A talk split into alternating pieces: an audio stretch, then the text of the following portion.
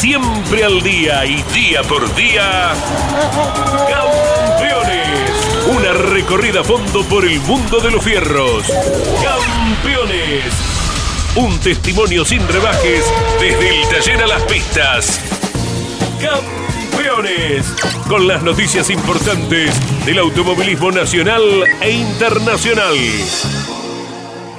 Auspicia Campeones.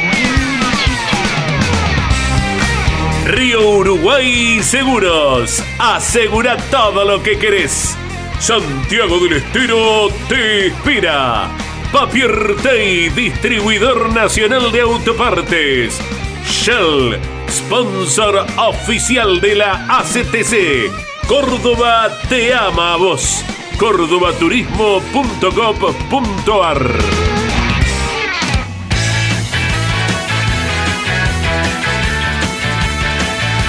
¿Cómo están? Bienvenidos. Feliz año nuevo para todos. Vamos poniendo en marcha nuestro primer programa de la temporada 2024 que tendrá actividad de todo tipo, como suele pasar con campeones, que ya está poniendo proa hacia la carrera que arranca el próximo sábado. Hablamos del Dakar 2024, a tal fin es que ya Jorge Dominico desde hace un par de días está instalado en Arabia Saudita.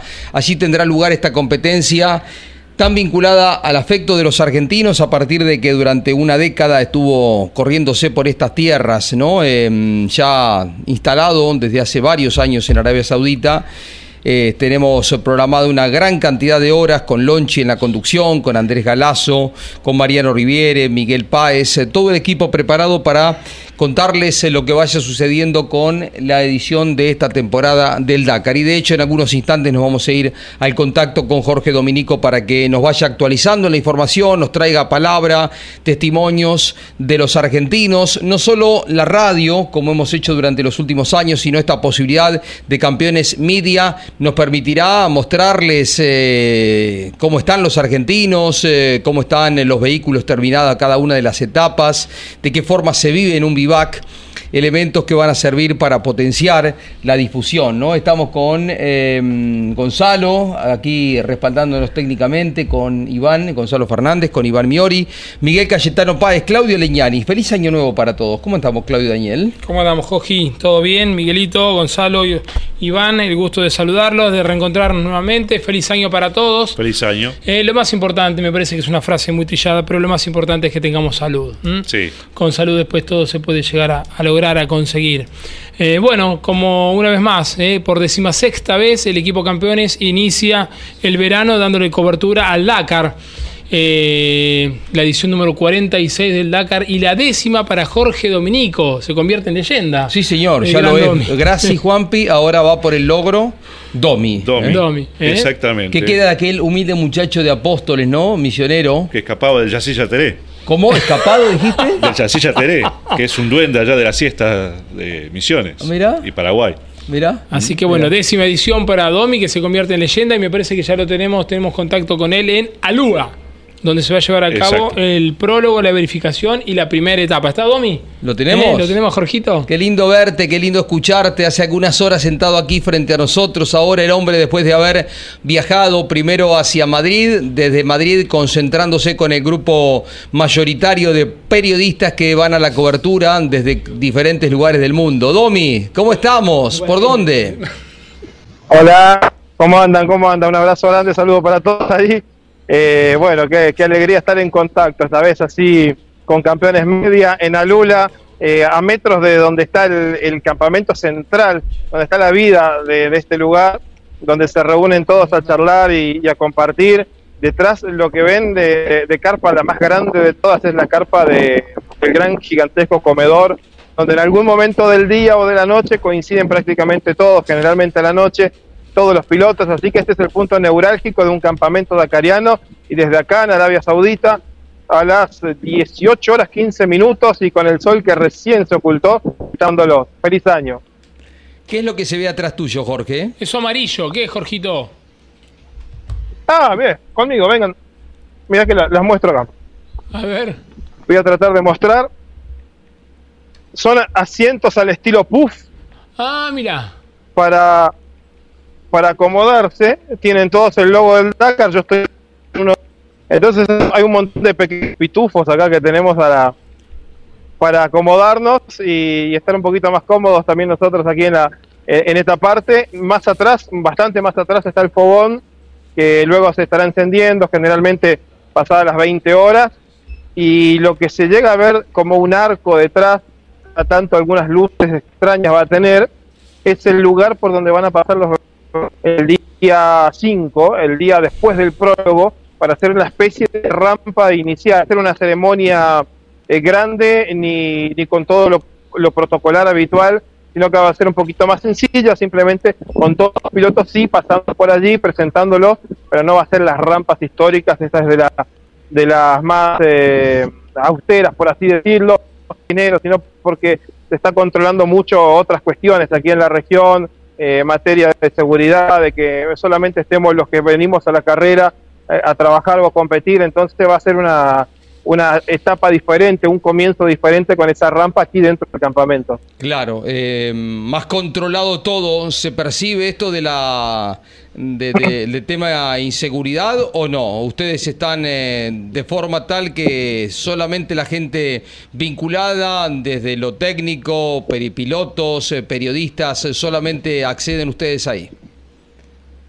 Sí, este lugar es eh, exclusivamente para gente que está vinculada al Dakar. Eh, nosotros cuando llegamos tuvimos que ingresar a, a un control, desde ya que el vehículo que entra aquí es un vehículo que está autorizado previamente, Hmm. nosotros ingresamos en un bus autorizado, un grupo de personas. A partir de ahí teníamos que hacer otro chequeo de, de personas eh, para solo los que estamos acreditados al Dakar. Y una vez que hicimos eso, teníamos que hacer otro chequeo más adentro del campamento donde nos daban la acreditación definitiva, que es la que, la que tenemos colgada acá. Esta es la última y la definitiva, Bien. que se, se vincula con una pulsera. ¿eh? Y la pulsera lo que tiene es aquí un. a ver, trato de mostrarlo. Un este chip. chip. que lo venden de, del lado inverso ahora, Sí, es el, el chip con el que nos controlan, por ejemplo, el ingreso al, al campamento, la hora de ingreso, la hora de salida, eh, la hora del desayuno, el almuerzo y la cena, por ejemplo, para no repetir. También esas cosas se controlan y a través del chip, saben todo. Tenemos un montón de preguntas, eh, queremos eh, que nos vayas poniendo bien en tema, Jorge. Eh, a ver, ¿cómo fue el viaje a Madrid? Y celebraron Año Nuevo antes de subirse al avión rumbo a Arabia. Diferencia horario, qué cantidad de, mm, de- de prensa hay acreditada, de qué lugares exóticos del mundo. Tiro tres o cuatro tips y, y por donde quieras y ya después eh, Iván, eh, Gino, Miguel, Claudio te van eh, haciendo algunas preguntas antes de escuchar, porque les prometemos a la gente escuchar a Manu Andújar, a Francisco Moreno, a Santiago Rostan, argentinos que nos van a estar representando. Estamos en vivo, aquí son las 12 y 20. Domi, con atención te seguimos. Bueno, nosotros eh, tuvimos un viaje largo, los sudamericanos siempre tenemos que sumarle 15, 20 horas más sobre el lomo y alguna conexión más, se terminan haciendo como más de 20 horas más que el resto hasta llegar a Europa y conectar con otro vuelo, pero hicimos un viaje bastante directo de todas maneras, de, Buenos Aires a Madrid. En Madrid teníamos la conexión con un vuelo de una empresa que estaba contratada para traer a la gente del Dakar, entonces eh, solo éramos los dakarianos ingresamos al otro lado de- del embarque y a partir de allí se nos llegó la hora, así que todos estábamos cenando, comiendo lo que había a disposición en, en el aeropuerto y Hmm. nos agarró la medianoche en, de Madrid, la medianoche en horario europeo. Aquí en Argentina todavía no era el año nuevo, pero nosotros cenando, estaba el equipo South Racing como mayoría, entre pilotos puedo decir que estaba la uruguaya Patricia Gago, también eh, estaba Gutiérrez, española, estaba David Sile junto a su navegante Sebastián Cesana, la dupla de argentinos, había algunos más conocidos, eh, conocidos por nosotros, que habitualmente los nombramos y los vemos, que compartimos allí el año, y nuestro grupito de, periodistas también, los latinoamericanos que, viajamos hasta aquí, que somos muy poquitos, pero bueno, ahí estábamos los, cinco reunidos para brindar. Llegamos a Arabia y a partir de allí eh, como nosotros llegamos a Yambú, la ciudad es Yambú, cerquita del Mar Rojo, había una gente que se iba al puerto de Jeddah a retirar los camiones, los autos de carreras o las asistencias y venir por vía terrestre hasta Alula.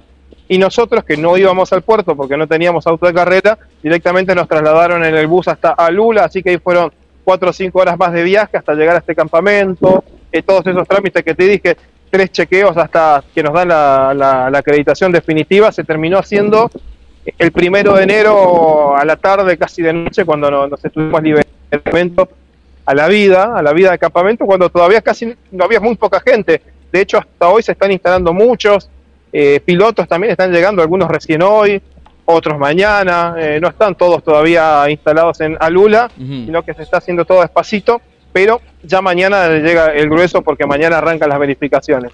Jorgito, 12 y 23 aquí en Argentina. ¿Qué hora tenemos? Son 6 horas de diferencia, ¿verdad? Ahí en Arabia Saudita, más precisamente en Al-Ula.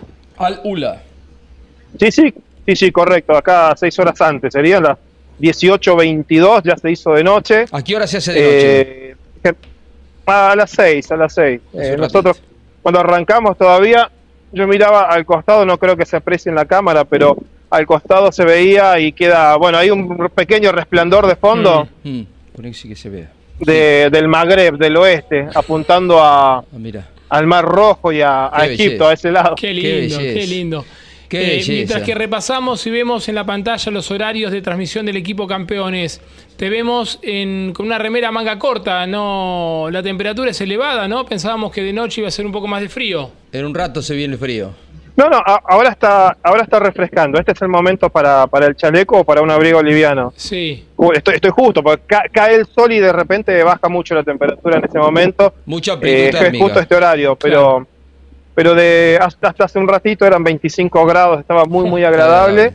Se espera que mañana también esté por allí, pero la noche sí fría. Por ejemplo, anoche estuvo en el orden entre 12 y 14 grados en un momento a la noche. Y y esta noche se espera un poquito más de frío. Estaba pronosticado llegar a 8 grados. ¿Lo ven, eh, Cayetano, Iván? Eh, yo lo veo bien al hombre, como descansado, como que aprovechó el viaje y pudo dormir en el avión. Eh, tengan esta foto porque dentro de 8 o 10 días la situación va a cambiar, ¿no? Para mal, digo, ¿no? Lo veremos con un cara así más ojera, ¿no? ¿no? se afeitó igual. No, no, sé si ya entró en la onda dacariana. Claro. Ya entró en la onda dacariana. Ahora es que no, no se afeita más. Es más lindo, ¿viste? Que lo ves al tipo ahora mejor que cuando tenés solamente audio, ¿no? Y es leyenda, viste, leyenda, el hombre ahora tiene video también. Ahora no pasa nada, no pasa nada, pero cuando sumás los días y tenés que afeitarte, invertir media hora, entre media hora de dormir o media hora de afeitarte. Dormimos. No, lo, lo haces una vez a mitad de carrera, el día de descanso. ¿Calle? Jorge, ¿cómo te va? Felicitaciones nuevamente por esta este viaje y este Dakar. Eh, ¿Hay reunión hoy? ¿Hay briefing con los participantes o simplemente será una noche para, para despejarse y ya mañana comienzan a prepararse? No, todavía hay un clima muy tranquilo, porque como decía hace un rato, hay pilotos que recién están llegando. Eh, estaba Carlos Sainz recién arribando él y, parte del equipo Audi en, el, en los transfers del día de hoy. Eh, lo vi por allí a, aquí que Naranjo, el colega español también que estaba llegando del, equipo de, periodístico de marca en España, y ellos viajaron juntos con, Carlos Sainz de Madrid. Los que sí estaban eran, eh, por ejemplo, los hermanos Benavides, ya llegaron, porque ellos pasaron el año nuevo en, otro, en otra ciudad, en París, y ya encararon por otro vehículo de transfer hasta aquí.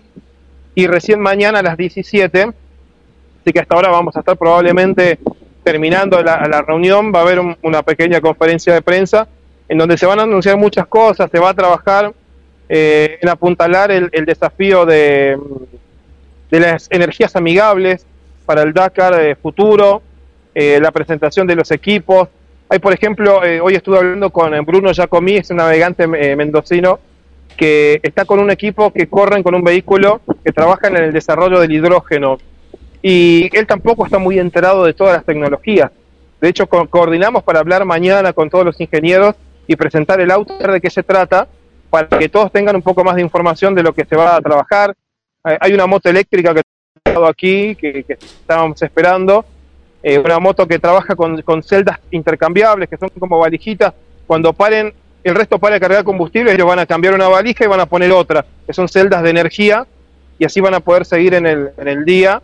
Y, y todo su equipo está de hecho trabajando en paneles solares y energía eólica para tratar de de toda la energía que ellos consumen aquí en el campamento también es amigable con el medio ambiente. Y por eso es que la mañana tiene mucho interés porque es parte de, de afianzar el camino al futuro que está trabajando el Dakar y que tiene pleno apoyo de Arabia Saudita.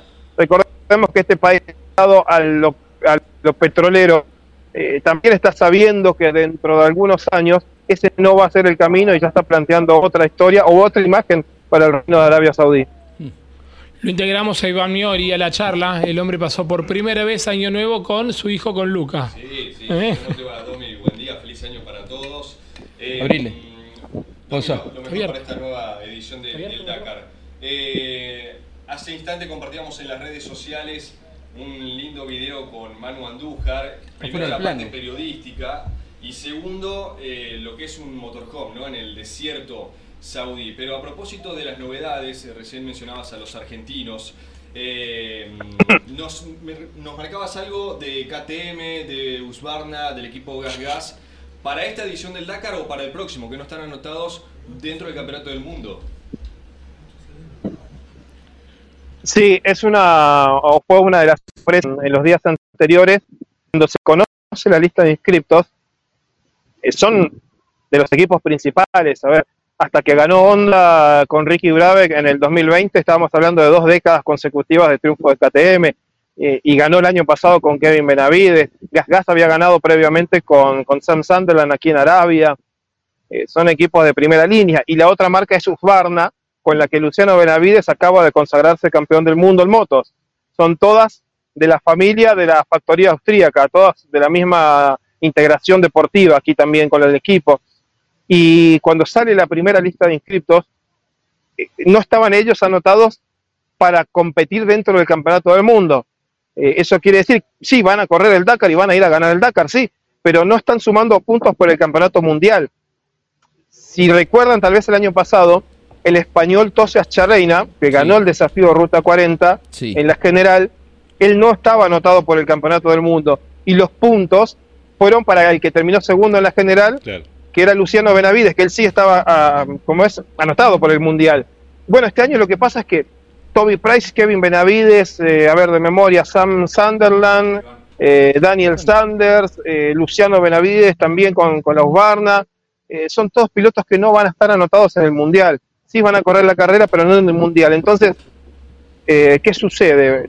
Lo hablamos con Jordi Viladoms eh, fuera de micrófono, pero sí con, con el permiso de poder compartir la noticia eh, de que mm, la escuadra KTM en lo deportivo analizó todas las cuestiones del, del campeonato del mundo, de lo que ha sido durante el año, y tomaron la determinación de no seguir en el campeonato del mundo, aunque sí van a hacer carreras, sí van a correr el Dakar, probablemente corran la ruta 40 porque es una carrera muy importante para ellos eh, y preparatoria, seguro van a correr Marruecos, pero después no sé si van a ir a las otras fechas del Mundial de Rally. Hay una carrera en Portugal y España que une eh, un transibérico. Esta car- carrera no les resulte tan llamativa eh, en el desarrollo de las motos, que no es puro desierto, y, la dejen pasar.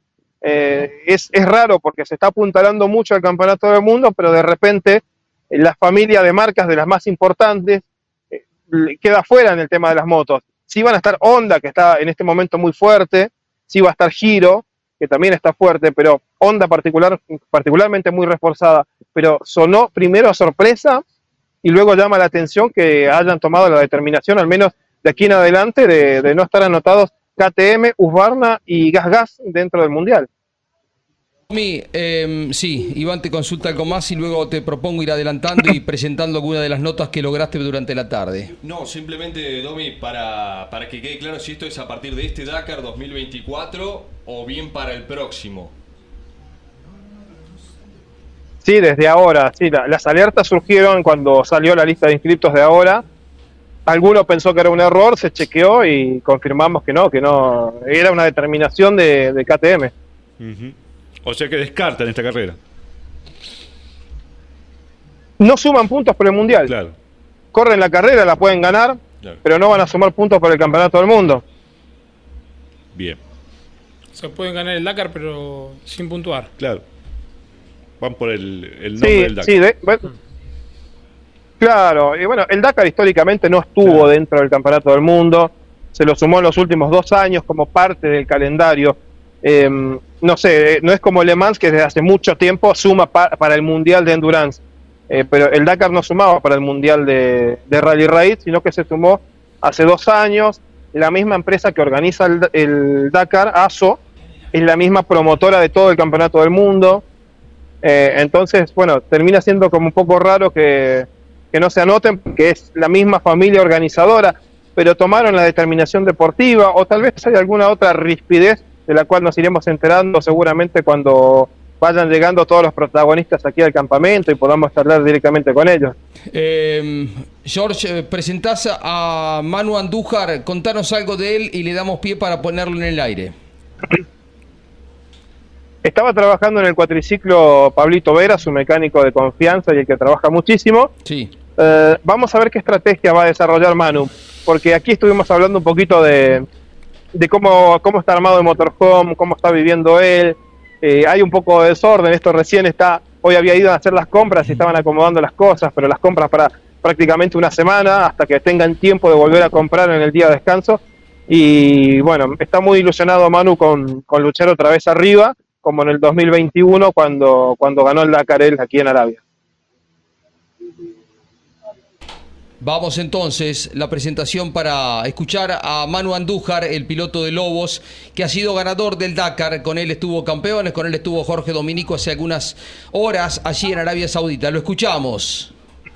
Andújar. Bueno, Manu, otra vez Arabia te convoca para el Dakar. Eh, siempre, siempre es feliz al comienzo, ¿no? ¿Cómo arrancás? Otra vez nos convoca, Jorgito, porque vos también apareciste de nuevo por acá y la verdad que nos pone muy contentos, más que nada los pilotos argentinos, que es fundamental repartir un poco esto de lo que está pasando acá en Argentina para que la gente también sepa, los que les gusta el deporte, los que lo siguen y lo puedan disfrutar, así que te agradecemos a vos.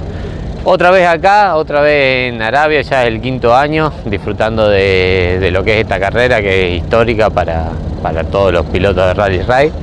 Así que nada, enfocados, terminando todo lo que es la preparación del equipo para poder salir a enfrentar los días que vienen. Y nada, ahora estamos, la verdad, en, etapa de relajación, de afinar los últimos puntos. Eh, lo lindo empieza el 5, así que estamos preparando todo para ahí. ¿Algo nuevo en el cuatriciclo? ¿Algo nuevo en el, equipo, en el, orden, en la planificación? Siempre, la verdad que siempre uno va tratando de mejorar. Eh, en los últimos dos años no he podido terminar yo el Dakar. Eh, uno fue por un accidente, otro por un problema de motor, entonces son todas cosas que uno quiere ir mejorando, tratando de hacer mejor y, y poder llevar a cabo el plan de laburo que tenemos ya hace un año. Eh, ¿Cómo ves la situación hoy de la categoría también? Párrafo aparte, son pocos, eh, creo que la organización también pone un freno en la cantidad.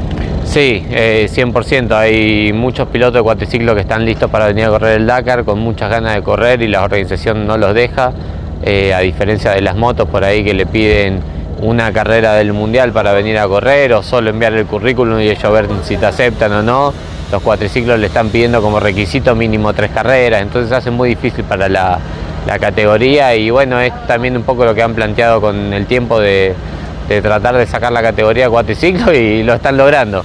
Más allá de que la FIM por ahí trata de ponerle un freno a eso, de que sigan, ASO se está encargando de, eliminar la categoría. Eh, ¿Supiste algo más de los misterios que uno se va enterando de la carrera? Por ejemplo, esa gran etapa de 48 horas. No, la verdad que siempre el Dakar te sorprende con cosas así. Eh, David suele tener, David Castera, suele tener siempre ideas muy locas, como el año que hicimos un día el trazado de motos y al año siguiente al día siguiente cambiaban por las cuatro.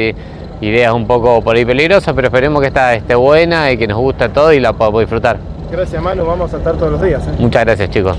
Qué lindo verlo a Manu Andújar, eh, la nota de Domi hace un ratito. Tenemos, estamos inaugurando, tenemos seis cámaras ahora aquí en el estudio, se va perfeccionando. Vamos, ¿querés ir Gonza apretando una, otra, ta, ta, ta, a ver las seis que tenemos habilitadas? Hay una séptima que está entrando, otra. El pulpo habilita las ventosas. Tres. La tercera esta con Claudio, que es 10 años más grande que yo, se nota por el pelo. Cuatro, esta es la nueva, ¿no? Que está ahí. Ahí nomás dice, no, no quiere Hasta ahí no- no nomás. Cinco, más, bien, bien. Tienen que configurarlas. Bien, claro, Lata está enfocando para la. ¿Eh? para otro lado. Domi, eh, es como que van orgullosos con la camiseta de, de la selección, ustedes, todos los argentinos, me imagino que hacen causa común, chapean, ¿no? Eh, a Andújar le falta la tercera estrella, Eh, ¿acaso tenga un ratito para abordarla? Había sido el año pasado, cuando todo esto estaba muy fresquito. Claro. El, el Dakar además está, está, está repleto de, de franceses de la organización, así que no, no, Se uno, a uno le sobra tiempo para charlar de... Sí, sí, sí. Hay, eh, hay una sala de juegos también acá, vamos a ver si sale aunque sea un desafío. Pusieron una sala de juego porque este campamento de acá vamos a estar hasta el sábado, que recién nos vamos a ir de acá. Y, y a la vuelta, cuando el Dakar esté pegando la vuelta los últimos días, también vamos a estar otros dos días en este mismo campamento, así que hubo un poquito de esparcimiento, una cancha de vóley, una de fútbol, eh, para, más que nada para los mecánicos, ¿sí? los, pilotos no se prendieron mucho, pero hay también otra salita de juegos, de, de juegos antiguos, ¿eh? tipo los, eh, los arcades, así como se dice, el, de, de videojuegos, de fichitas, eh, un tejo, pero el tejo de que se juega en la mesa y ¿qué más hay? Metegol, para, para distraerse un ratito. ¿Pelota de fútbol llevaron, dijiste? Hay, hay pelotas, sí, pero son todas maletas acá, ¿eh? no, no creas que hay mucho, mucho, hay gente que no ni siquiera es hincha de nada. Claro. Acá están con el automovilismo. Keito, Keito preguntaba si Dominico había ido a Arabia Saudita a trabajar o a descansar. Por la foto, no sé si la estás viendo. Ah, sí, fíjate el tecito que me tomé, Contanos qué es eso, qué Un lindo té- lugar.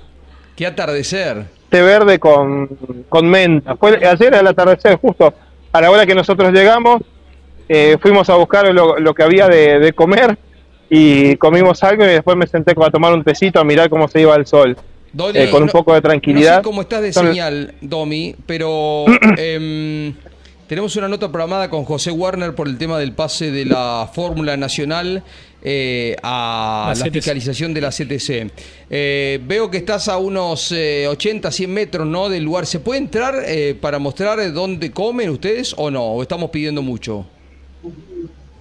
Eh, no, es más complejo, pero necesito, sí, acercarme un montón hasta allá. Eh, tal vez la señal fluctúe, eso sí, de acá hasta Bueno. que llega el comedor, pero por lo menos hacemos un pantallazo, si les parece, en un ratito. Hace una cosa, eh, presentamos... eh, Ah, y de paso, de paso me abrigo porque ya me llegó la hora de ponerme algo al pecho. hagamos Ya las bajó el cosas sol, como ¿no, son. Domi? Ya bajó Abrigate. totalmente. Ya se Sí, sí, sí, sí. Ya, desde que empezamos a hablar habrán bajado 5 grados seguro. En 10, en 10, 12 minutos estamos otra vez contigo, Domi. Estamos eh, con Arabia Saudita. Presentamos a Santiago Rostan y mientras tenemos el contacto con José Warner. A ver, otro de los argentinos, Neuquino, con eh, familia en La Pampa, que va a estar eh, participando también del Dakar. Con él estuvo el equipo campeones, con Jorge Dominico. A ver, ¿qué decía Santiago Rostan hace un ratito nomás? Hola, buenos días a todos. Soy Santi Rostan, piloto número 99. Eh, bueno, ya estamos acá en el Star Camp de Alula. Bueno, de fondo tengo un poco las dunas de lo que vamos a estar ya arrancando el prólogo el día 5, mi moto que me va a acompañar los 14 días de carrera. Y bueno, la verdad que muy feliz ya de estar en un ambiente de, de Dakar. La verdad que para los que no estamos mi primera vez en esto es algo increíble. Eh, ya estar eh, los equipos, las organizaciones, compartir el vivac, ir a comer con los mejores del mundo, estar desayunando y al lado tener a los mejores del mundo en moto, la verdad que eh, muy feliz de eso, muy feliz de poderlo compartir con mi viejo, la verdad que los dos sentimos un poco el, el deporte pasión de la- en, la, en la sangre y bueno, la verdad que es una locura estar acá, hoy casi 30 grados, pantalón corto, remera corta, gorra y bueno, ya a la noche menos 3, menos 5 grados, ya estamos eh, lejos de lo que es la ciudad, ya el parque cerrado está muy lejos, digamos ya estamos casi en la nada misma, así que bueno, la verdad que eso le da un ambiente un poco más de Dakar, así que bueno, ya muy contentos, ya con ganas de probar la moto, ya queremos largar y, bueno, la verdad que la ansiedad nos está jugando muy a favor y, y ya tengo ganas de largar. Así que nada, muy feliz a todos, muy feliz años a todos y bueno, gracias por todo, nos vemos. Y se Seguimiento especial hacemos a los argentinos, ¿no, chicos? Debutante, Rostan. Se agranda Miori, ¿no? Neuquino el hombre. Claro, Neuquino, ¿no? Tenemos la nómina, Miguelito, ¿eh? de los Bueno, pilotos argentinos que nos van a sí, estar representando. Por ejemplo, en motos, con el 99, 99 para Santiago Rostan, estará debutando en el Dakar. Recordamos que se ganó el pase en el- la ruta 40, Santiago Rostan. Con el 1, Luciano Benavides. El 41 en motos, Diego Llanos. El 47 Kevin Benavides y el 58 Sebastián Alberto Urquía. En cuatriciclos 173 Francisco Moreno Flores y 174 Manuel Andújar. En autos el 205 para el, Toyota de Juan Cruz Jacopini, quien irá acompañado por el portugués Daniel Oliveras. Y en Side by Side están corriendo con el 308 David Chile junto a Sebastián Cesana, el 312 Nicolás Cabrigliazo con su pareja Valentina Pertegarini, su esposa, el auto 315 en UTV o Side by Side, 315 decíamos de Ricardo Poren con Augusto Sanz el 332 Javier Vélez con Gastón Mataruco, el 409 Sebastián Guayasamín acompañado por el argentino Fernando Matías Acosta, Cristina Gianpaoli con Ricardo Torlaski en el 429. Y en autos Dakar Classic está corriendo el 749 Jorge Pérez Compán con José María Volta. 20, 20 argentinos. No, lo tenemos eh, a Orly Terranova, histórico representante de los argentinos. Recordamos que Terranova estuvo complicado en el último Dakar con las cervicales. Y eso motivó que no esté presente en esta competencia. El Pato tampoco, que está radicado ya hace buen tiempo en Miami, trabajando en un equipo de fórmula estadounidense. Hemos intentado varias veces el contacto con el chaqueño, pero en algún momento lo vamos a tener. Tampoco Copetti, que también corría en cualquier tampoco fue a, esta edición. José Werner, uno de los propietarios de equipo de la Fórmula Nacional, categoría que ha sorprendido hace pocos días cuando anunciaban que van a ser fiscalizados por la ACTC, no más ya por la CDA del ACA. José, ¿cómo estás? Feliz año nuevo. Gracias, gracias. Igualmente para todos los, los campeones y compañía ahí. La verdad, una nueva manera de comunicarnos. ¿Cómo estás con la tecnología? Se te ve bien ahí, ¿eh? Está muy bien, José. Porque me ayudan mis nietos. Claro. Bueno, sí, se te ve bien, se escucha bien. Bueno, ¿por dónde va la, eh, la decisión? Eh, ¿Cuáles son los fundamentos? ¿Por qué el cambio de fiscalizadora, José, como uno de los propietarios de la de equipo de la categoría Fórmula Nacional? Bueno, la verdad que ya habíamos o habían hecho mis colegas de dos reuniones anteriores, eh, viendo cómo se podía eh, seguir cambiando el rumbo porque veíamos que acá no crecíamos. Aclaro, voy bien claro, no tengo problemas con Alejandro Levi, no tuve ninguna discusión, nada, nada, pero bueno, aguantamos hasta donde pudimos y al ver que esto no, no, no sabemos cuál es la, la razón por la cual no podemos crecer, yo digo que una comparación si sirve que el árbol no crece, pero no sabemos si es la tierra que nos sirve o el árbol. Ahora cambiamos de tierra, vamos a ver si es el árbol o la tierra. Vale la comparación. Se pasan con la CTC y van a estar corriendo en un fin de semana muy importante porque serán eh, la categoría que acompañe al TC y al TC Pista. A ver, van a correr el día domingo entre las series del TC antes o después de la final del TC Pista, creo que después de las series pegaditos, ¿no? La Fórmula Nacional que cambia de nombre, no pasa a ser Fórmula 2 Nacional, ¿le digo bien, José? Es correcto, correcto. El organigrama todavía no lo tenemos, nosotros este, estamos esperando eh, el comunicado de la CTC y confirmando el pedido que hicimos y también hicimos un pedido a la CDA confirmar que no no nos va a ser este, ¿no? Y el tema del cronograma, la idea nuestra es por ahí este, ver si podemos tener dos tandas el viernes y una clasifica para tener el sábado una carrera y el domingo la otra, ¿no? Digo porque eh, no olvides que estamos eh, eh, corriendo con chicos jóvenes que por ahí en la carrera, si fuera una sola carrera, tuviera una falla, una cosa, se viene el domingo con la carrera. Y a vos te va mal el sábado, nosotros no tenemos series, este, tenés revancha el domingo, ¿verdad? José, buenas Miguel tardes. Páez te saluda. Un gusto. Usted hablaba recién de dos reuniones. ¿Y en cuál se definió el pase de fiscalización o, o cuál fue el motivo principal por el cual ustedes evaluaron mm, debemos cambiar de vereda? No tuvimos respuesta, la verdad.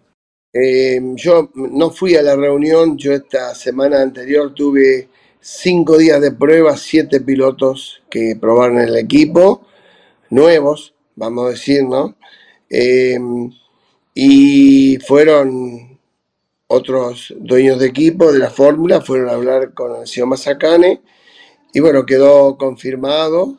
Ellos van a, después del pedido nuestro de fiscalización, supuestamente creo hoy mañana irán a sacar un comunicado en el cual este, sí hablé con, con Mazacane y me dijo que este, vamos, ¿usted me está escuchando? Sí, sí, perfecto, José.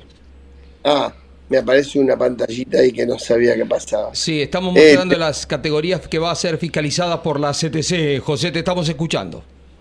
Correcto. Entonces me dijo Mazacane, bueno, estamos contentos y que vos, Werner, que hace rato no venís por acá.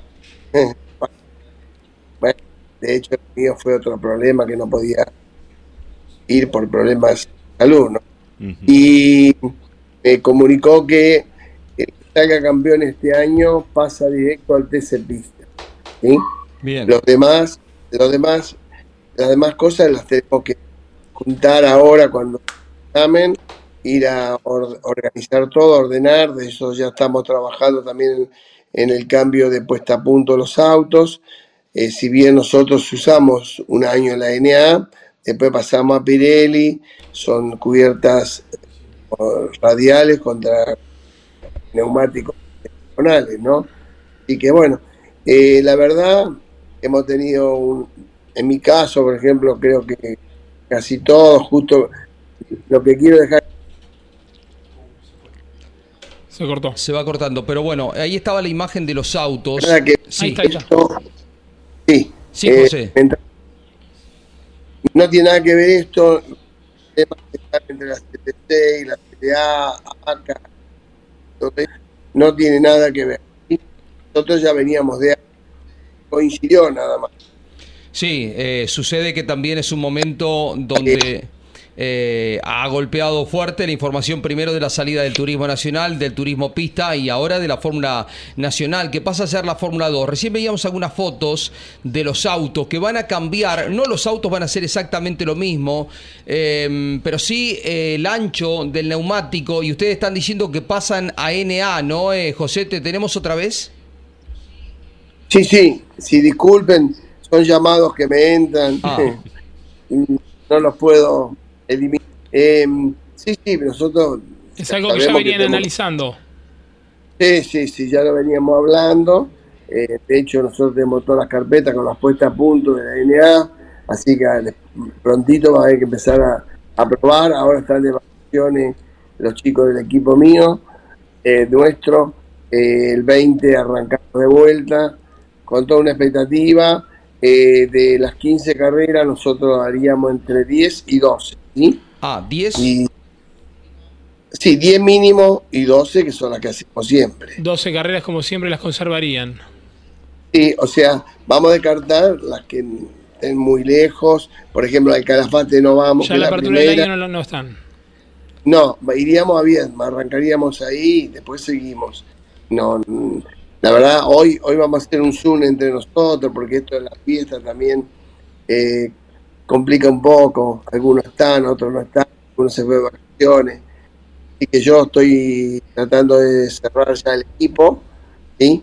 Eh, primero, como es costumbre y designios de Gabriel, era que primero tienen preferencia los que están en el equipo y si quieren seguir, y después agregaremos pilotos, pero he tenido, no sé, 6, 7 llamados, eh, uno de Paraguay también para venir a correr, Ajá.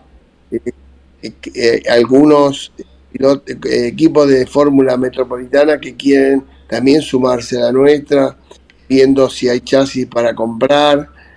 Pilotos de la Metro vinieron a probar uno, dos, tres, tres pilotos nuevos, de los cuales uno ya corrió o, o hizo entrenamiento en una metro, en un metro, y, em, bueno, y le anticipo uno sí que quedó ya es el hijo de, de Sergio Aló. El hijo de Sergio, bien. Se llama Valentino. Valentino. Vino a probar el- Valentino. Valentino Claro. Aló. Con él está. Vuelve. ¿A quiénes tenés confirmado y cuántos autos tenés en el equipo, José, metiéndonos ya en lo técnico, en lo tuyo, lo propio? Cinco, cinco. Únicamente los cinco que tuve. No, no tenemos para más, no queremos más. Porque queremos hacer un buen trabajo, siempre muy prolijo, cada mecánico abocado a su auto. Y, y algo me llamó, me dijo, José, quiero ir a probar. Pero cuando me confirmó, me dice, quiero ir a probar si vas a tener un auto. Y bueno, le dije la verdad, me quedó un solo auto, ¿sí? Es el que eh, usaba Andrés Brión. eh, y bueno, que por, por temas económicos no puede seguir, me, me duele mucho, pero es así hoy. Y bueno, Sergio Aló me llamó y confirmó, vino, probó el chico muy bien, muy bien, me quedam- quedamos muy conformes. Los chicos del karting también, muy bien, la verdad me, me sorprendieron, yo creí que ya habían probado y no habían probado, muy bien, muy bien, la verdad muy contento. Sí. Eh, en función de los autos, José, ¿con cuánto parque cuenta hoy la Fórmula Nacional? O es decir, eh, uno ve que la distancia eh, en el tiempo del chasis Tito mm, ha mermado en cantidad. ¿Con cuántos coches queda de reserva de esa, de esa estructura? Bueno, siguen, sigue, sigo diciendo lo de siempre, en total, contando los, los nuestros, todos los equipos, hay 28 autos alargados.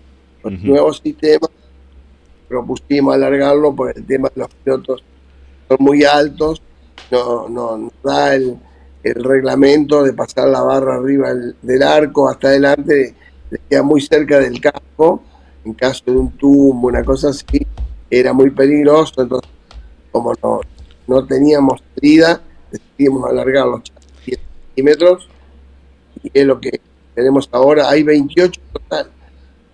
¿La potencia va a ser un poquito más que como venían corriendo ahora, José? Bueno, eh, mañana vamos a ir, este, voy a ir con un otro dueño de equipo a hablar con Cacho Boneu, que es el que va, el que hace la técnica de la metropolitana, va a ser el mismo que va a hacer los autos nuestros. No, no, no queremos más de 160 HP porque tenemos un punto flojo que es la caja, ¿no? Las cajas son eh, las mismas que usábamos cuando teníamos caballo. Y, y- y con la goma NA, que es una goma que prende más, ¿sí? Eh, tenemos miedo que suframos ahí. Claro. La caja hace de fusible y, Sí. y entonces no queremos más potencia. ¿sí? Por eso aprovechamos de bajar la compresión un poquito para que tenga más durabilidad la moto. De mi parte, la última, Jorge Luis, si me permitís. eh, ¿Se abriría en un futuro el ingreso nuevamente de los chasis Crespi a la categoría? Nosotros nunca estuvimos en contra, ¿eh? al contrario, eh, nosotros le, le mandamos a, tuvimos reuniones con, con Crespi y este, dos reuniones, le mandamos una caja, le mandamos portamasa, le mandamos eh, el- el- todas las medidas del auto que había que conservar, que eran la distancia entre ejes ¿sí? y el ancho. Después eh, le mandamos los portamasas, los, le mandamos eh, una caja que nos prestó Graf para que él pudiera hacerlo a su gusto y, ¿no? Y poder venir para mí. Si viene un piloto y me dice quiero un Crespi, eh, yo hago, no tengo problema, no, no, por eso. Lo que pasa es que Crespi estuvo involucrado en un proyecto, creo, de autos para una película Sí, sí. La película y no Cena. podía, no podía tomar, claro, no podía tomar trabajo. José, un abrazo, feliz año nuevo, un abrazo de Caito Leñani que está aquí con nosotros y bueno, seguimos eh, sin duda cerca de la categoría como lo hemos estado siempre y con la certeza de que van a ganar mucho en difusión, el estar en el turismo carretera va a ser una motivación muy fuerte para los pilotos, para los equipos, correr con tanto público como el que acompaña cada carrera del turismo carretera va a ser un envión desde todo punto de vista y se va a fortalecer la categoría. Así que venturoso 2024 para ustedes. Un abrazo, José. Bueno, déjame saludarlo a Caíto por lo menos y mandarle un abrazo grande.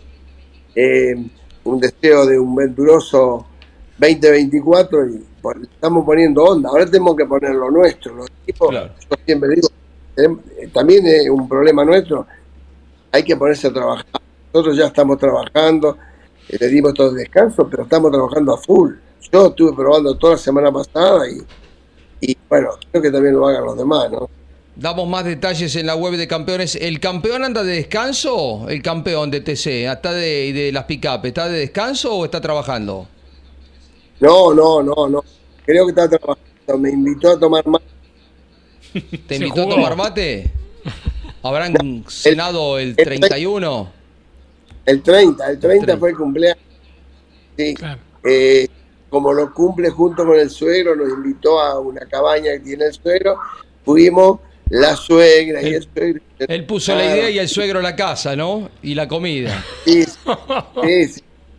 Eh, aprovechó para juntar con fin de año. No, no pasó más de ahí. Claro. Un abrazo, José, querido.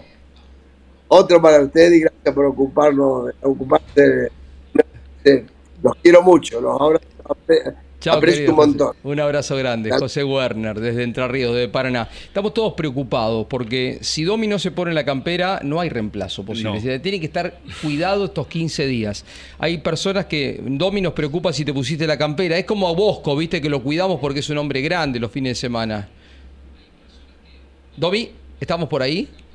Camina por ahí y ya estamos con él. En un ratito volvemos con, con Domi. Lo pasó a buscar un dromedario. Sí, si no lo tenemos a Mauro Medina, pegamos a Francisco Moreno, que es el que nos quedaba, el representante de Tupungato, otro argentino de los que señalaba Domi. Vamos. Y, repasamos los, los horarios también después de la transmisión. A ver, vamos, vamos con Francisco Moreno. Sí. Dale. Francis Moreno, eh, hombre de, de podio dacariano, repitiendo la experiencia aquí en Arabia. ¿Qué, estás sintiendo por estas horas, por estos días, cuando todavía falta para comenzar? Bueno, buenas tardes. Bien, la verdad que súper contento, primero de, estar acá, la verdad que se ha hecho un esfuerzo grandísimo para poder estar acá. Y nada, acá estamos repasando, repasando la nave, los últimos detalles, para ya dejarlo listo, mañana tenemos verificaciones y, bueno, eh, a dejar todo tranquilo para, para lo que va a ser la carrera. ¿Qué objetivos hay para alguien que fue dos veces hombre de podio, de segundo lugar en la carrera? Bueno, creo que terminar la carrera primero que nada y después, bueno, buscar un lugar en los puertos de adelante, ¿no? Creo que eso va a ser lo que va a decir eso la carrera, va a ser el pasar de las etapas, así que, bueno, intentaremos ir por todo. ¿Se comienza con algo de, tranquilidad, de suavidad o crees que se, ataca del comienzo? ¿Cuál? No, creo que va a haber que hacer una etapa, la primera etapa por lo menos, o el prólogo, eh, algo rápido y después, bueno, ir regulando todos los días, manejando lo mejor que se pueda, pero bueno, siempre salir a remar lo más rápido que se pueda. ¿Analizás rivales o esperas la carrera? ¿Cómo planteas? No, creo que son todos rivales muy, muy exigentes la verdad que bueno, hemos, practicado mucho para poder, para poder ir bien durante toda la carrera con todos los rivales, pero creo que mi principal rival es la mi carrera misma y yo mismo. Así que bueno, intentaremos ir por todo. Gracias, Francis. Gracias. Francisco Moreno. Bueno, eh, hoy, mañana y pasado vamos a estar de 9 a 13. Vamos a, a, poner la placa con todos los días y los horarios de las transmisiones que llevará adelante el equipo campeones con Caito Leñani con Lonchi a la cabeza. Verificación en Alula. La transmisión será de 12 a 13 el miércoles, o sea, mañana y el jueves con las verificaciones. Ya el viernes 5 de enero se llevará a cabo el prólogo y la rampa, también a Lula a Lula, de 12 a 13. Y ya el sábado 6 de enero comenzamos con las transmisiones maratónicas. A las 9 de la mañana el equipo campeones inicia su transmisión con la etapa 1 de 9 a 13, y luego de 17 a 18 a través de Campeones Media. Y todos los días tendremos un resumen a través de Radio Continental a partir del domingo 7 de enero, pero ese sábado de 17 a 18 conservando el horario habitual de campeones.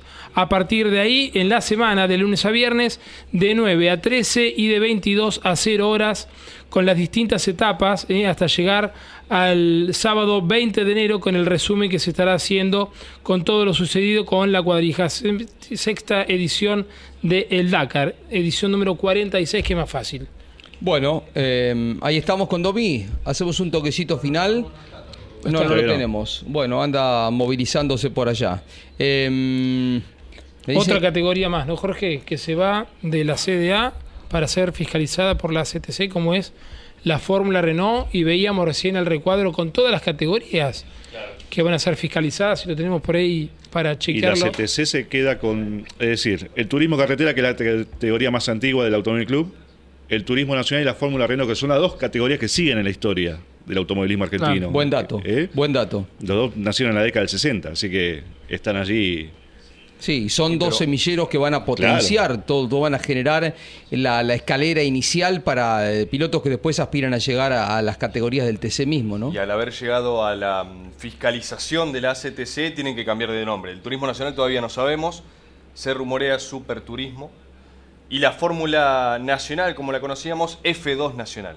Ahora bajo la órbita de la ACTC. en el logo explico a los que están viendo, es el logo viejo, ¿no? Porque todavía no, no salió el, oficial, el nuevo de F2 Nacional, pero así se va a llamar la fórmula. Y en cuanto al turismo pista, el nombre lo tiene Pauletti registrado. Exactamente. Pero falta la Fórmula 3 ahí también. Bueno, la Fórmula Metropolitana. 3 Metropolitana. Lo que pasa es que si tomamos la Fórmula 3 Metropolitana es zonal. Claro.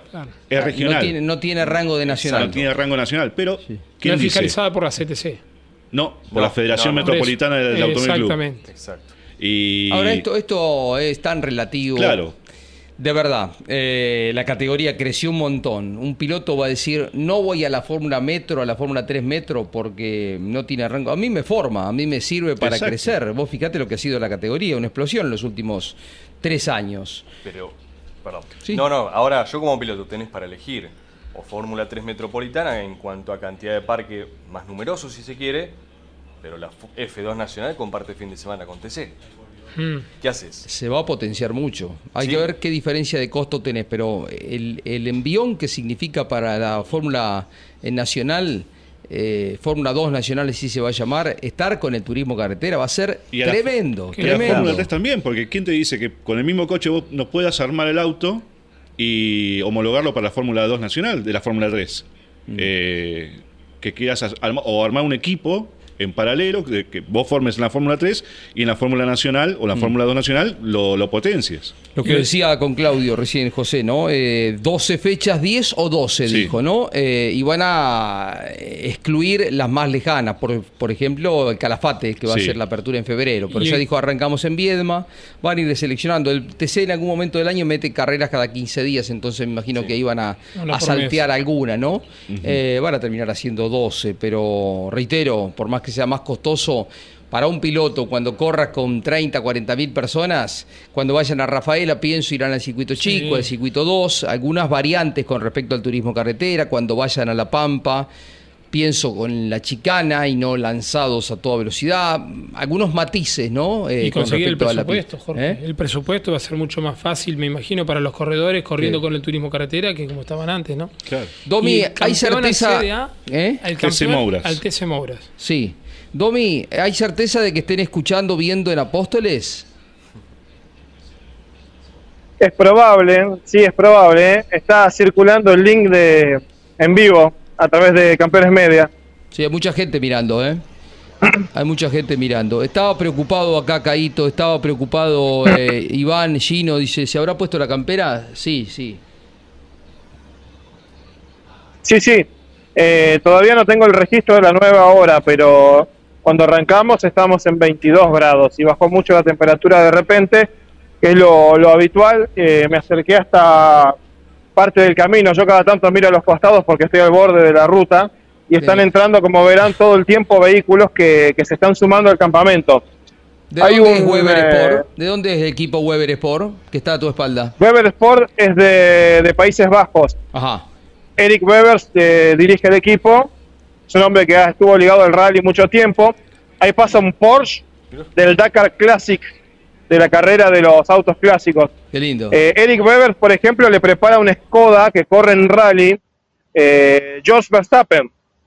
Son, son amigos, son amigos de la, de la familia y George Verstappen corre, el papá de Max Verstappen, corre en rally habitualmente con el Weber Sport y ahí está participando Nico Cavigliazo con la marca Taurus, eh, corre con su esposa, con Valentina Pertegarini, eh, representando al Taurus oficial, que es un auto nuevo de ya lo vamos a estar conociendo seguramente ahora conforme pasen los días para que nos cuenten ellos mismos la- las novedades de, del nuevo Challenger que está marcando la sensación del momento en el mundo. A mí me, me- me gusta romper la rutina. Y si vos entrás, por ejemplo, girás y dices, I'm sorry, I'm from Argentina, I'm journalist. Eh, can I take a picture of the inside? De, a ver, del semi, ¿podés mandarte o no? ¿Te sacan a patada? No, no, sí se puede, generalmente se puede, pero no estando en vivo, no, no, no, no, no está bien visto meterse en vivo, sí, si le avisás que vas, que vas a hacer algo, sí, sí, no tiene ningún problema. Bueno, eh, lo que quieran. Sulayem no está todavía, ¿no? Para figurar. No. No, no, se- no sé si va a estar mañana, que es la, la conferencia, y él está apoyando mucho eh, al Dakar y al, al plan de las energías alternativas, porque debería ser el día de su presencia. Igualmente siempre las autoridades salientes aparecen eh, el día de descanso, que es una jornada un poquito más relajada para la mayoría, pero probablemente mañana pueda estar, es, es una conferencia importante para la organización y para el plano futuro del Dakar. Ahí tenés un admirador, Domi. Fíjate, a, a tu costado. saluda al Sí, quedó, quedó fijo el hombre, ¿no? Y es serio el muchacho. Quedó fijo ahí. Quedó Sí, sí. fijo No, ahí. no para de mirar. Sí, sí. Seguidor de campeones. Bueno, Jorgito. ¿Quién será? Ahmed. Bueno, Jorgito, a descansar. Abrazo grande. Repasamos Bueno. allá, son las 7 y 10 ya, ¿no? Casi. Sí, sí, sí, correcto. Siete horas, siete minutos. ¿A qué hora te vas a Ya dormir? vamos a, vamos a investigar qué, qué hay para cenar más tarde. Bueno. Y generalmente se duerme a la medianoche porque ahora en la cena nos encontramos con algunos pilotos, nos enteramos de algunas cosas más, es parte de- del ciclo. Hace un ratito había ido a recorrer lo- los lugares de los equipos y algunos todavía están eh, tratando de descansar un poco, aprovechando estos días. Para ellos también fue largo el viaje Qué lindo. y ahora seguramente en la cena nos encontramos todos. ¿Ya Bueno. llegaron todos los argentinos? Entiendo que sí. La- a los que no vi eh, son a los chicos del Dakar Classic, que no son tan chicos, pero Sí. eh, eh, están ahí eh, Jorge Pérez Compán y José María Volta, su navegante, que, que no los vi. Hoy estuve dando un paseo también por la zona de los autos clásicos y estaban faltando ellos, pero así te, durante el día están llegando porque ellos vienen por ruta desde, desde Jambu, desde el puerto, hasta este campamento, así que dependiendo del vehículo son entre 5 y 8 horas, si es un auto o un camión, la diferencia de tiempo. Eh, lo vimos a Manu Andújar que se puso contento que estabas ahí. Eh, debe ser una excepción, ¿no? Que, que haya alguien que se haya puesto con. No, un chiste. Domi, te queremos. Es el único. Queda- no, pero qué lindo, ¿no? Poder estar ahí y este plus que decíamos, ya la radio era impresionante, la descripción de las cosas, pero por poder ver eh, ahí las luces, poder ver el lugar donde están acampados los argentinos, hay mucha gente siguiéndolo y bueno, mm, lo que vaya apareciendo como novedad, aquí todavía estamos a la 1 y 10 del mediodía, eh, antes de que te vayas a dormir lo subimos a las redes sociales, ¿no? Y a la web. Sí, sí, sí, cómo no. Justamente estábamos hablando de eso con los chicos en la producción, de algunas cuestiones, eh, algunas entrevistas más que compartimos. Acá estoy a un paso, por ejemplo, de donde está Juan Cruz Jacopini con el equipo Toyota. Lo que pasa es que ahora hay muy poca luz ahí en el equipo como para poder compartir y mostrarles eh, de qué se trata, pero, pero ese plan, ese plan de ir día a día mostrándole las cosas. Por ejemplo, hoy veía los autos desarmados y no es habitual poder verlos y compartir, así que les voy a prometer algunos videos más con todos los, los aparatos técnicos que tienen. El auto desarmado no se lo ve casi nunca y estaba sin el piso, se le veían claritos los agujeros por donde sale en el cricket hidráulico y la estructura, el tamaño que tiene eh, el piso para resguardarse de, de las piedras que por las que pasan por arriba. Así que son cuestiones que los autos de otras categorías no se ven y solamente aquí en el Dakar. Domi, perdón, ¿hay pilotos con el apoyo oficial de, de Toyota? A, a Iván no lo escucho bien, ¿eh? Ahora estoy justo cerca de un generador por la luz y no lo escucho bien. Si te decía Domi, si hay pilotos con el apoyo oficial de, de Toyota para este Dakar. Eh, no alcancé a leerte los labios, aunque te mostraron. no, perdóname que no, no logro Si escuchar. a Ese es ese micrófono. ¿eh? ¿Cómo viene la escuadra Toyota Gazoo Racing para esta fecha? ¿Autos oficiales? Ah, no, muy bien. Está muy bien porque se fue Nasser a la tilla, pero ellos apostaron mucho a los pilotos jóvenes. Por ejemplo, eh, ascendieron a Seth Quintero, que era una de las promesas de la categoría de los side by side. Está ahora con la Toyota. Y repite Lucas Moraes, que tuvo un debut eh, enorme el año pasado y se mezcló dentro de los tres mejores. Entonces, desde allí tiene una apuesta grande. Y después hay un sudafricano que se llama Saud Bariba, que su familia corre hace mucho tiempo y representa a Toyota, y ellos han vinculado al Gazoo Racing, y este chico Saud, eh, dicen que es rapidísimo, y lo vamos a ir descubriendo nosotros acá, eh, a ver si tiene no solo la velocidad, sino la consistencia. Hay una garantía, los Toyota probablemente sean el mejor auto eh, en- promedio de todos. Tal vez no es el más rápido, o por ahí no tienen a un Nasser a la tilla hoy, pero con el resto de las cuestiones, la fiabilidad, eh, los pocos problemas, el trabajo en equipo y organizado, puedan suplir todas esas cuestiones que por ahí hacen de Nasser a la tilla o de Sebastián Loeb pilotos ultra veloces, pero que les falta otra parte en el equipo, o, o la, los nuevos desarrollos que fueron conociendo Audi, que este año los ponen como candidatos, pero Toyota con la base de tener el mejor auto y un equipo bien organizado ya está en condiciones de pelear eh, la carrera. Muchos mensajes, Jorge, Juan Manuel Fernández, Agustín Vallejo, Daniel Caballero, eh, María Gabriela también, todos eh, saludándote. Un abrazo, Domi, feliz año nuevo. Bueno, que disfruten ustedes también allí el año nuevo. Ah, cariño, no me voy a olvidar, cariño para Chela que está cumpliendo hoy, Ah, el, mirá. el 2 de enero. Un beso le mandamos. Desde que fui al primer Dakar a, a trabajar en el primer Dakar en el año 2011, no pasé nunca más un cumpleaños con mi madre. Eh, Desde el 2010, que fue la última vez que compartimos un cumpleaños, un 2 de enero. De ahí en adelante fue todo, fue todo Dakar. Claro, le mandamos un beso también, eh, deseo que, que la pase linda. Domi, querido, abrazo grande desde Bueno, bueno. Al Ula, desde Arabia Saudita. Éxito, Chau.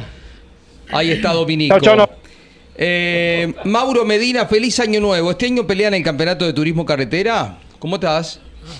Arrancaste lindo. Así de Buenos arranque. días a toda la mesa. Y bueno, es el objetivo. eh, quizás uno de los objetivos principales es pelear el, el campeonato del turismo carretera, sin dudas. Se potencia fuerte, ¿no? Eh, lo retuvieron a Facundo Arduzo en algún momento del año. Había ciertas dudas, han potenciado el equipo. La llegada de Carlos Serpero, eh, todo hace pensar de que el Rusmed seguirá en la muy buena senda que eh, promediando el año se dieron algunos cambios, eh, se mejoró el rendimiento, se estuvo muy firme ¿no? en las últimas cinco o seis competencias y un poco es el camino a seguir. Sí, sí, tal cual como vos bien decís, se trabajó muy duro después de un comienzo que no fue el mejor, que no fue el que esperábamos. Fundamentalmente en el turismo carretera, obviamente sí veníamos funcionando muy bien en, en el resto de las categorías, pero en el TC no, no estábamos conformes. Y después de Posadas eh, tomamos decisiones que, que fueron a favor de, de mejorar la situación. Lo hemos demostrado parcialmente en algunas carreras como San Juan, en la del sorteo y, y Buenos Aires, pero bueno, en los hechos concretos empezó todo ya en San Luis, eh, clasificando segundo, en, en San Nicolás haciendo la pole, ganando las series, bueno, eh, un rendimiento que va mucho más acorde al- a las pretensiones del equipo y a, y a los objetivos del equipo. Te saluda Claudio Leñani, eh, Mauro. El gusto de saludarte, Mauro. Feliz año. Eh, bueno, sabido es que el RUSMED tiene presencia prácticamente en todas las categorías que fiscaliza la CTC. Bueno, ahora se han incorporado otras, ¿no? Pero, eh, ¿por qué nos puedes adelantar cómo van a ser con las distintas categorías que ustedes tienen presencia? Si nos puedes ir contando con qué pilotos van a estar presentes. Hola Claudio, ¿cómo estás? Bueno, feliz año. Este, nosotros tenemos participación, como vos bien decís, en todas las categorías del- de la CTC, lo que es eh, turismo carretera con Facu y, y Nico Bonelli. Eh, TC Pista cerramos el plantel más numeroso con cuatro pilotos, con Matías Canapino, con Tommy Ricciardi, Blas Sevcek y Ignacio Esquivel. Eh, tres de ellos son debutantes en la categoría, así que obviamente van a tener que tener eh, el año de experiencia, pero bueno, con Matías somos también exigentes y, entendemos que tenemos que pelear el campeonato, al igual que con Facundo y con Nico Bonelli en el TC.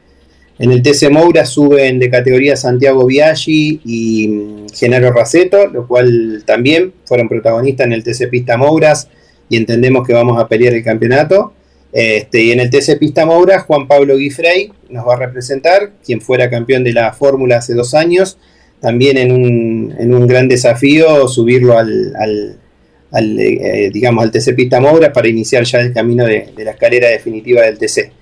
Eh, luego en el TC Pickup tenemos a Facu Arduzo también con una Chevrolet TC10 y en la TC Pista Pickup va a estar corriendo con la camioneta que el año pasado salió campeón Elio Craparo eh, Benjamín Antón. Así que esa es la representación total. Luego tendremos dos o tres chicos en las fórmulas, pero todavía no lo tenemos definido. Eh, esto en las próximas horas vamos a estar confirmándolo, pero bueno, lo que sí está claro que son 11 pilotos desde el TC hasta el TC Pista Pickup este, que nos van a estar representando.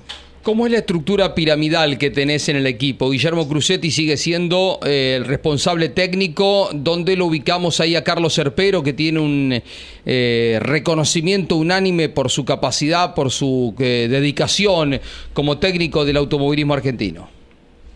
No, los dos están a la par. Los dos trabajan al mismo nivel. Son nuestros dos ingenieros a partir de esta incorporación de Carlitos nosotros veníamos trabajando ya desde el año pasado con él para incorporarlo.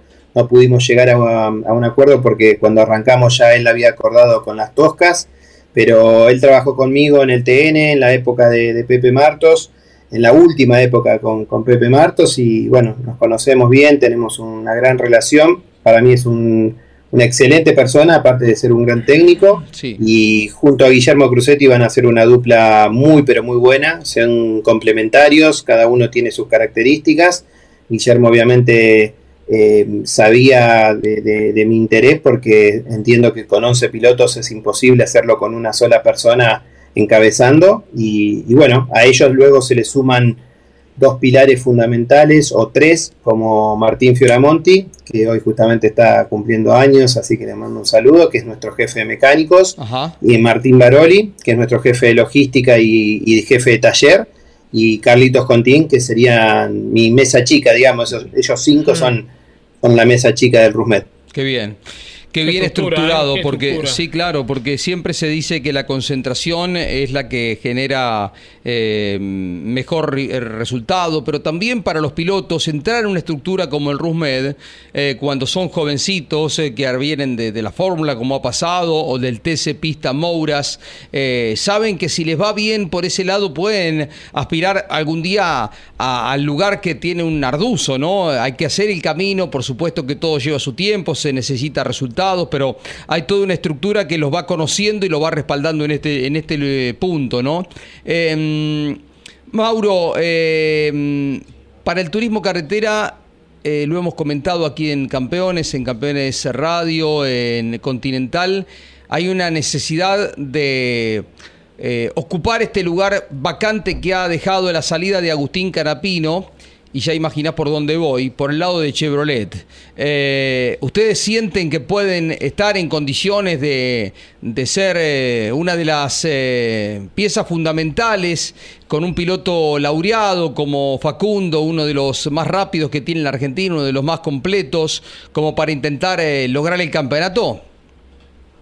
Sí, sí, Jorge, claramente es nuestro objetivo. Obviamente eh, nosotros creemos que tenemos las condiciones para ser los grandes representantes de, Chevrolet. Hay varias condiciones para ser representantes, no solo lo deportivo, sino la relación con el público, la relación con, la gente en general del TC, que, es la que te, lleva a ese lugar de ser el, máximo referente, ¿no? Y creo que en ese sentido Facundo es un caso ejemplar. Eh, eh, yo siempre le digo a los chicos que que vienen iniciándose en el RUSMED, que es el ejemplo a seguir por cómo es su relación con, el público, con la prensa, con los sponsors. Entonces, le digo siempre a los chicos, copienlo en todo porque es el mejor ejemplo que ustedes pueden tener.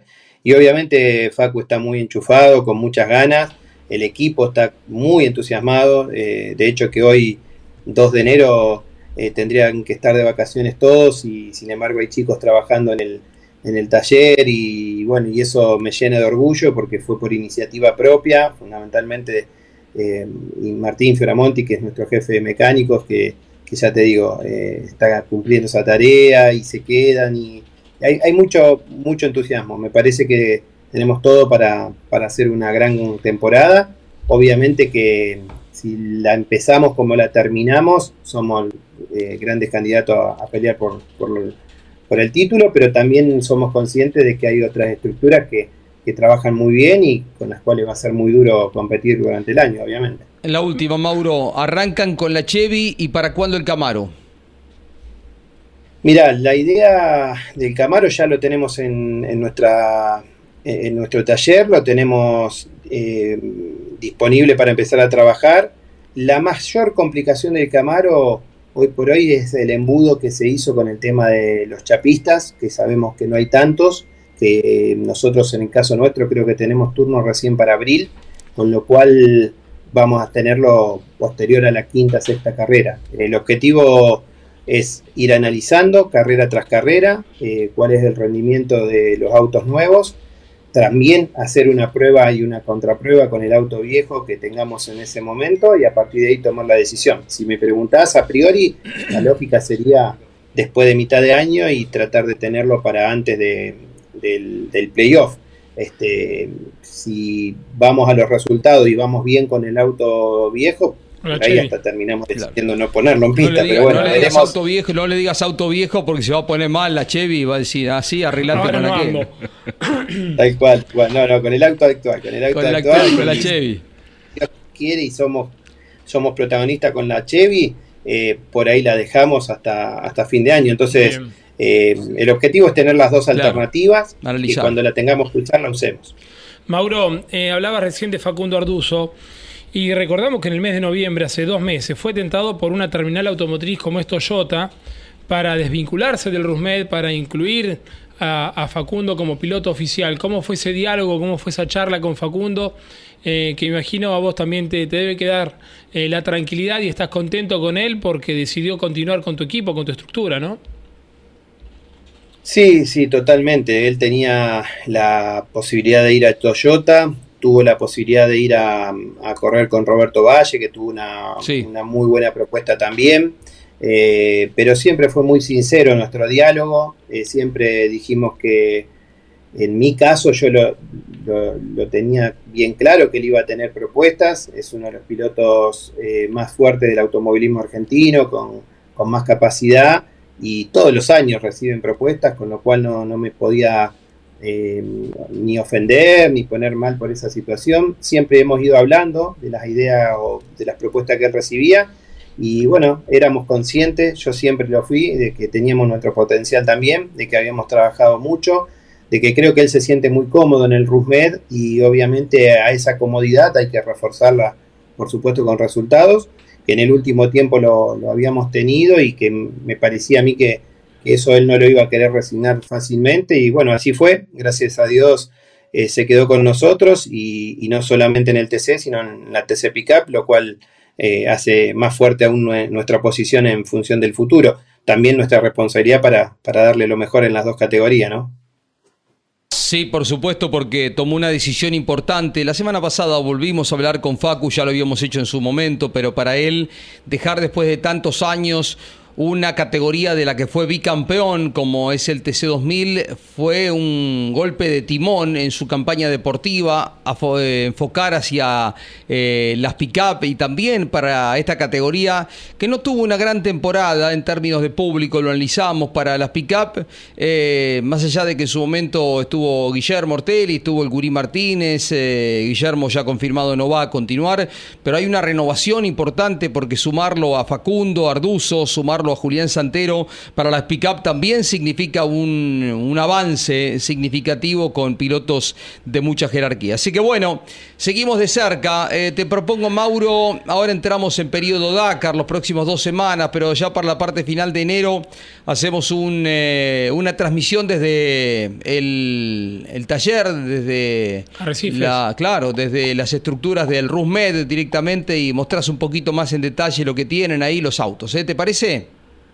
Dale, dale, Jorge, ni, ni hablar. Nosotros volvemos también el 11 de enero con toda la gente a trabajar, así que vamos a estar súper a, a- disposición de ustedes para, para hacer lo, lo que crean conveniente. Es un placer y agradecerles a ustedes todo el esfuerzo que hacen por el automovilismo, por la difusión y fundamentalmente jerarquizarnos con, con este tipo de, de estudios, de apuestas que están haciendo siempre a favor de, de la comunicación. Así que gracias a ustedes y desearles lo mejor para, para el 2024. Se los ve joven, viste a Claudio acá, a Páez, ¿eh? estamos todos bien. Buen año, Mauro. Hay, a- hay algunos retoques ahí, ¿no? Me parece a nivel de cámara, pero bueno, eh, Sí. está bueno, nos favorece a todos, nos favorece a todos. Se le saca algunos años. Eh, tenés ahí a la eh, Juan Carlos Lucio Godoy respaldándote fuerte como siempre, la gente de Tamatel también que están respaldando al equipo, muchas empresas que siguen con ustedes, por supuesto, Mauro.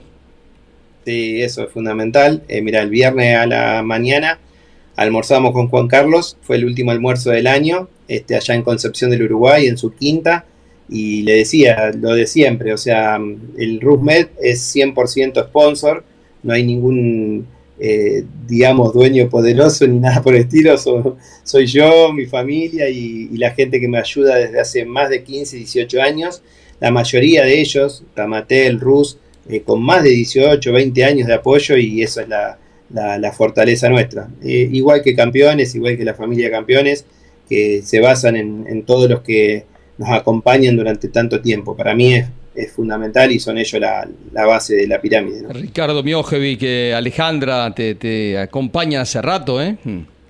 Sí, sí, sí, a más de, más de 10 años. Ya le dije, yo no, no los trato más como sponsor ni nada, son amigos. Nos juntamos, te diría, una vez a la al, al año para charlar de, lo que es el, equipo en sí. Y después disfrutamos durante el año de un montón de cosas. Gracias a Dios le, le damos una atención muy buena en, en las pistas, donde ellos invitan a muchos clientes. Y bueno, es nuestra base, o sea, hemos hecho un gran trabajo, me parece, en eso. Hoy nos juntamos con Facundo Arduzo a la mañana y hablábamos de que teníamos un gran potencial de sponsor los dos y creo que con todos los pilotos me pasa lo mismo. Eh, Rusmet eh, ayuda, colabora, eh, está todo el tiempo viajando. El otro día viajé a La Pampa, eh, viajé a Entre Ríos varias veces para ayudar a los pilotos míos a, conseguir los sponsors y yo soy fanático de eso. Eh, soy del palo de Claudio en eso y estamos ahí todo el día mm, hablando con gente y con- considerándolos para, para que se sumen al proyecto. Saludamos. ¿Cómo, ¿Cómo le ves las perspectivas para este año, Mauro? eh, En cuanto a conseguir sponsor, como decís. Yo soy optimista, Claudio. La verdad que, eh, a ver, lo más difícil, lo más difícil que tenemos claramente los argentinos hoy en día a nivel económico es la inflación. Claro. Está claro que con números inflacionarios por encima de- del 200% anual, como hubo prácticamente en nuestro rubro, es muy difícil conciliar lo- lo- las, las posiciones, pero a mí hasta ahora todo el mundo me dijo que sí, solamente que estoy un poco descalzado con, con la actualización, ¿no? Si la actualización tendría que ser de un 200% para arriba, capaz que estamos llegando a acuerdos por debajo de esos números y bueno, eso se va a hacer equilibrado eh, en la medida de que la inflación empieza a contenerse, ¿no? Una vez que eso suceda, creo que vamos a quedar muy bien parados. Obviamente todos sabemos que el campo va a tener un buen año, dentro de tres o cuatro meses la cosa debería estar de otra manera. Y también sabemos que es un país totalmente distinto al que teníamos, donde hay muchas cosas que, que van a cambiar y que no digo que estén bien o que estén mal, digo que van a ser distintas y que nosotros nos vamos a tener que adaptar a eso. Una de las cosas que más me preocupa a mí con respecto al automovilismo, se lo conté a Hugo Mazacán en, en, en el fin de semana, es que mm, los costos de logística van a tener un valor importante para, para nosotros, con lo cual creo que vamos a tener que ser muy amplios y muy abiertos en, en que los calendarios sean los más compensados Mm. posible, porque realmente va a ser bravo a nivel de movimiento, ¿no? Sí. Eso son las cosas en las que yo digo que hay que tener la mente abierta. Anteriormente eh, no se le daba importancia prácticamente a- al tema logístico y hoy pasa a ser un tema fundamental. En mi caso, casi el 25% del presupuesto va a ser la logística, eh, con lo cual es, es muy importante para, para todos los, los equipos de- del turismo carretera y de todas las categorías, no solamente del turismo carretera, ¿no? Buena reflexión, Sí. coincidimos. Eh, hay que estar muy atento al tema costos porque se han disparado eh, muy fuerte en las últimas semanas. Mauro, te dejamos un abrazo. Feliz año nuevo, ¿eh? Gracias Jorge, gracias Claudio, gracias a Miguelito Páez, bueno, a los chicos de la mesa y gracias a la gente campeones, los mejores deseos para ustedes y bueno, un fuerte abrazo a toda la gente mía del Rusmet que, que hoy está a full pensando en un gran 2024. Ahí nos vamos, entonces estamos cerrando. Mañana estamos a las 12 otra vez eh, con Carlos Alberto Leñani. Chau, diría Caito. Chau, campeones. Bueno, y seguimos con Dominico a cada rato en las redes sociales, en la web.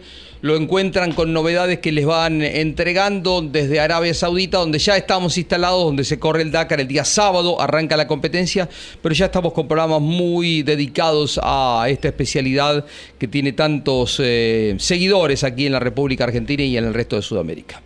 Chau, Nos vamos. nos vamos, chau, Nos gracias, vamos. chau, Chau, chau, chau. Auspicio campeones. Río Uruguay Seguros. Asegura todo lo que querés. Santiago del Estero te espera. Papier Tay, distribuidor nacional de autopartes. Shell, sponsor oficial de la ACTC. Córdoba te ama a vos. cordobaturismo.gov.ar Lo que necesitabas saber lo escuchaste en Campeones. Ahora seguí en Campeones Radio, porque las noticias no paran. Campeones Radio, 24 horas de música y automovilismo.